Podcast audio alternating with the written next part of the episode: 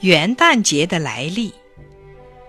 元旦节的由来和故事，首先要从元旦的起源说起。在公元前五千年左右，古埃及人已经由游牧改为农耕，定居在尼罗河两岸。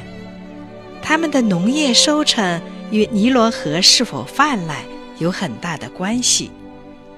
古埃及人从长期的观察中发现，尼罗河泛滥的时间是有规律的。他们就把这个时间。每次都记录在竹竿上，从中得知，两次泛滥时间大约相隔三百六十五天。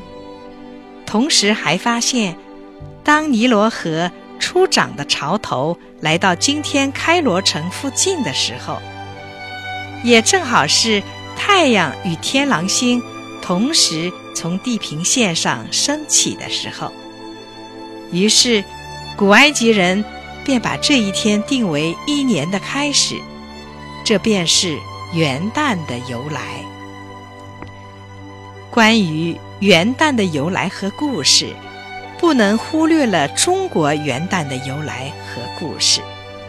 在中国，关于元旦的由来有个传说，是在四千多年前，远古的尧舜盛世之时。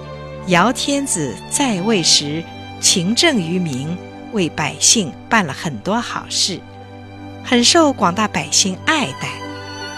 但因其子无才，不太成器，他没把天子的皇位传给自己的儿子，而是传给了品德才能兼备的舜。尧对舜说：“你今后一定要把地位传教好。”待我死后，也可安心瞑目了。后来，舜把地位传给了治洪水有功的禹，禹也像舜那样亲民爱民，为百姓做了很多好事，十分受人民爱。